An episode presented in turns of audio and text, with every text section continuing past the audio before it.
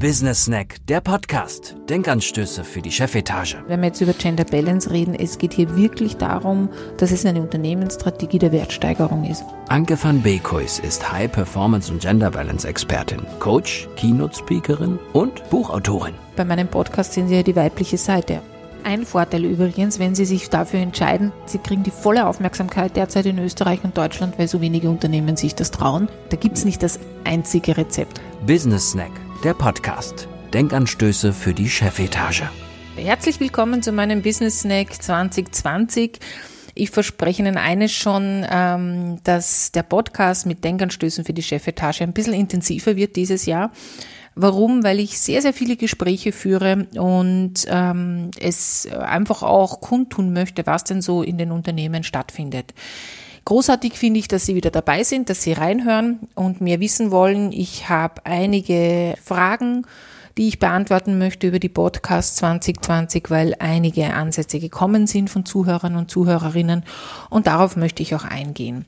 Heutiger Inhalt ist äh, Agilität. Agilität hat uns in den letzten Jahren sehr beschäftigt als Berater und Beraterinnen in meinem Team und darüber möchte ich auch gerne sprechen, weil der Fisch stinkt vom Kopf her auch ein bisschen und es reicht oft nicht in einer Organisation, dass man Mitarbeiter austauscht, um eine neue Unternehmenskultur zu erreichen, um mehr Agilität zu erreichen, sondern es braucht ein wirkliches Umdenken von oben nach unten.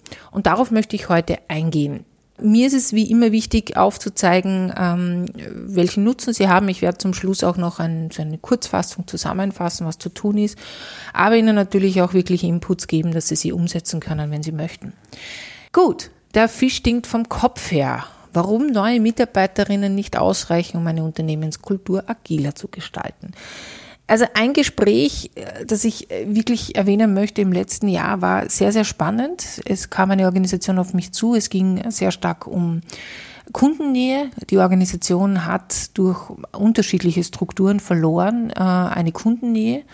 Und das bedeutet, das Head Office ist sehr, sehr stark lastig vom Vertrieb und geführt vom Vertrieb und hat wenig, wenig Kontakt zum Kunden direkt. Jetzt kann man sagen, ja, ist ein Strukturthema, was aber dazu führt, dass äh, wenige Produkte entwickelt werden. Äh, dem Unternehmen geht es übrigens gut, aber es werden wenig Produkte entwickelt, die sehr kundennahe sind, was in Zukunft Probleme verursachen könnte. So, jetzt hatte ich Gespräche mit dem Vorstand und der Vorstand hat gesagt, er hat einige Zeit gebraucht, um zu verstehen, dass es ähm, nicht darum geht, das ganze Team auszutauschen, um neue Strukturen zu schaffen oder neue Denkweisen zu schaffen, sondern dass es sehr stark darum geht, einmal zu verstehen, was bedeutet denn Kundennähe oder was bedeutet denn äh, quasi Agilität auch für eine Organisation.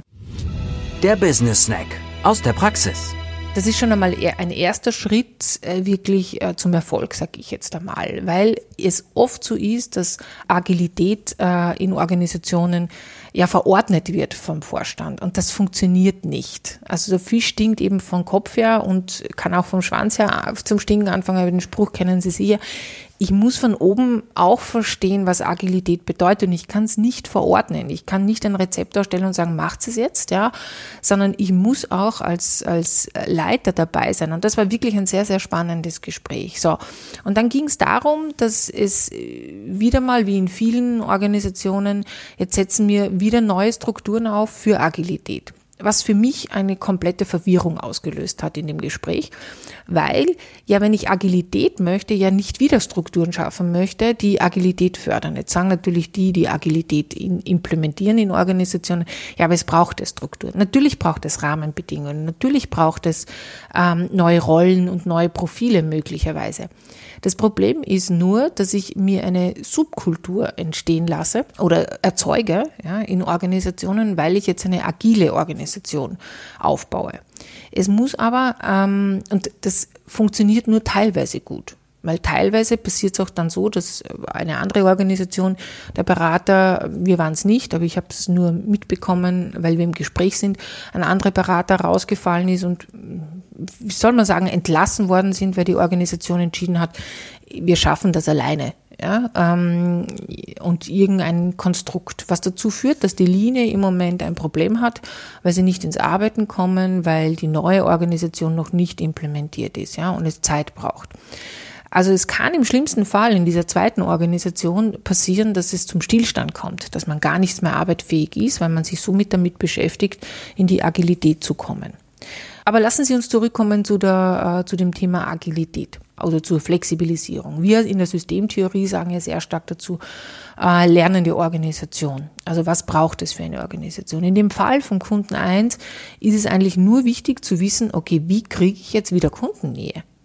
Das hat eigentlich mit Agilität gar nichts zu tun, sondern äh, das Ziel, was der Vorstand permanent formuliert hat im letzten Jahr, wir haben dann auch ein Projekt aufgesetzt, ist, wie kriege ich wirklich äh, Kundennähe? Wie, wie komme ich als Organisation dem Kunden nahe? Was nie der Fall war, weil wir es nie gemacht haben oder weil wir es verloren haben, ist ja vollkommen egal. Aber ein wichtiger Punkt, das war eigentlich die Fragestellung und die Zielsetzung. Das ist, das kann man jetzt agil aufsetzen oder nicht, wie man es gerne möchte, aber es ist nicht notwendig.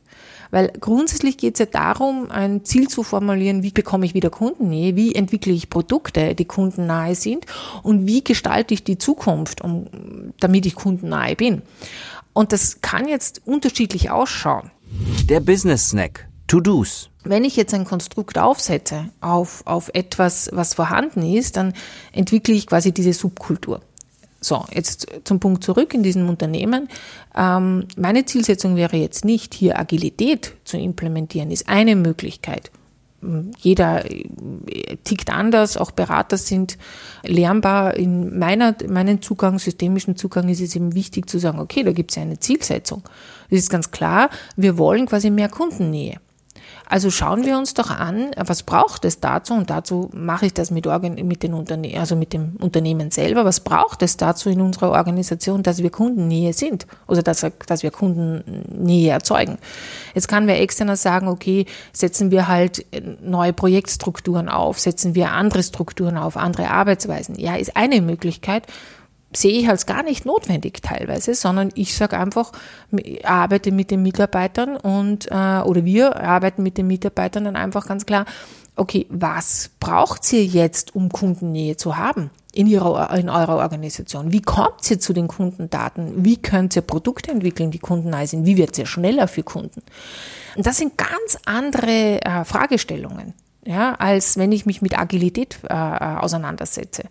Die Agilität ist ja nur ein Konstrukt, um hinzukommen, möglicherweise, aber vielleicht gibt es auch andere Konstrukte, die notwendig sind, um dorthin zu kommen, um eben die Kundennähe zu erzeugen.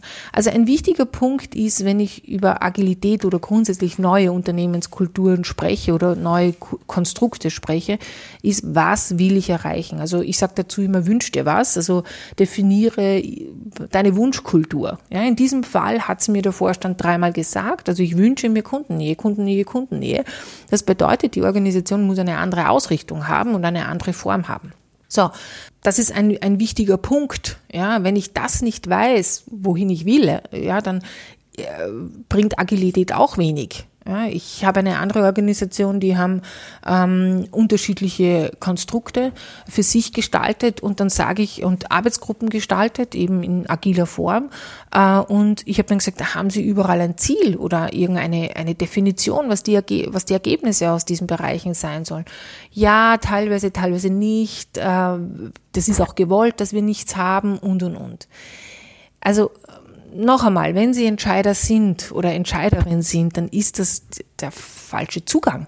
Oder ein, ein Zugang, der es noch komplexer macht, wenn ich keine klaren Rahmenbedingungen schaffe. Das ist ein wichtiger Punkt, eben im, in einem Wechsel, in einer Organisation, Kulturwandel, gerade jetzt mit dem Thema ähm, Generationenwechsel, dass ich spurensicher bin. Also, dass ich nicht auf der Spurensuche bin während dem Prozess, kann auch passieren, aber dass ich schon sehr ein klares Bild habe, wo, es hingehen soll. Und das ist meine Erfahrung in den letzten Jahren, wenn ich äh, über das Thema lernende Organisation oder agile Organisation oder flexible Organisationskulturen spreche, dass ich sehr oft äh, beobachte, dass kein klares Bild darüber besteht oder entsteht, was ist denn unser Ergebnis, was soll denn agiler funktionieren, was soll denn flexibler funktionieren, die Kundennähe, die Produktentwicklung oder was, was wollen wir denn ähm, äh, schneller gestalten. Und wenn ich äh, dieses Bild nicht habe, dann ist es wahnsinnig schwer, äh, eine Organisation zu gestalten, die neu aufgestellt ist. Und wenn ich das selber als Entscheider oder Entscheiderin nicht habe, dann äh, fällt es dem Team noch schwieriger, hier was umzusetzen und äh, mobiler zu werden. Ja. Natürlich können Sie es mit einem Teil schaffen, indem Sie Mitarbeiter austauschen. Ja, das wird, ist ja die gängigste Variante und die schnellste Variante eigentlich, äh, um agiler zu werden. Ähm, aber dann müssten Sie auch die Führungskräfte austauschen. Also Sie dürfen nicht vergessen, auf Bewerten aufzubauen, dann ist es äh, ein Thema. Aber es ist nicht die Lösung. Der Business Snack. Die Denkanstöße. Äh, Lösungen sind eher äh, klare Rahmenbedingungen zu schaffen und die Leute die Dinge zu erarbeiten zu lassen, miteinander erarbeiten zu lassen. Ob in Arbeitsgruppen oder anderen Systemen ist vollkommen egal. Das Schnellste, was zum Ziel führt. Und das ist eigentlich die Agilität aus meiner Perspektive, Systemtheoretikerin, was genau das ausdrückt, ja, in, in Flexibilität zu, äh, zu handeln in Situationen der Zielerreichung. Ja, und ähm, das möchte ich Ihnen gerne mitgeben in diesem Podcast und warum es auch wichtig ist, extern begleitet zu werden, weil das begegnet mir auch oft. Dass dieses Silo-Denken ja, dazu führt, äh, wir schaffen das alleine, wir haben die Experten im Haus. Jetzt ist es so, dass ich das total super finde, weil sie brauchen Experten im Haus und Expertinnen. Das ist ganz, ganz, ganz wichtig in der Organisation. Sie brauchen Changemaker, sie brauchen Leute, die den Change treiben, sie brauchen Leute, die äh, flexibler agieren, die das umsetzen. Also ihre Multiplikatoren sind wahnsinnig wichtig. Nur sie brauchen auch die externe Sicht. Warum? Weil sie betriebsblind sind. Ich vergleiche das immer, warum ein Kind sich leichter tut, von Fremden, von Fremden zu lernen. Kennen Sie sicher, oder wenn Sie Kinder haben. Also meine Tochter tut sich weit leichter, äh, von Fremden zu lernen. Äh, wenn die etwas sagen, ist es mehr die Wahrheit, als wenn's, wenn wir es sagen als Elternteil. Und ähnlich ist es in der Führung, in der Organisation. Wenn es Externe sagen, ist es mehr, ähm, wird es mehr angenommen, als wenn es wer Interner sagt. Nicht in jedem Fall. Also genau diese Mischung von extern und intern bringt diesen Erfolg.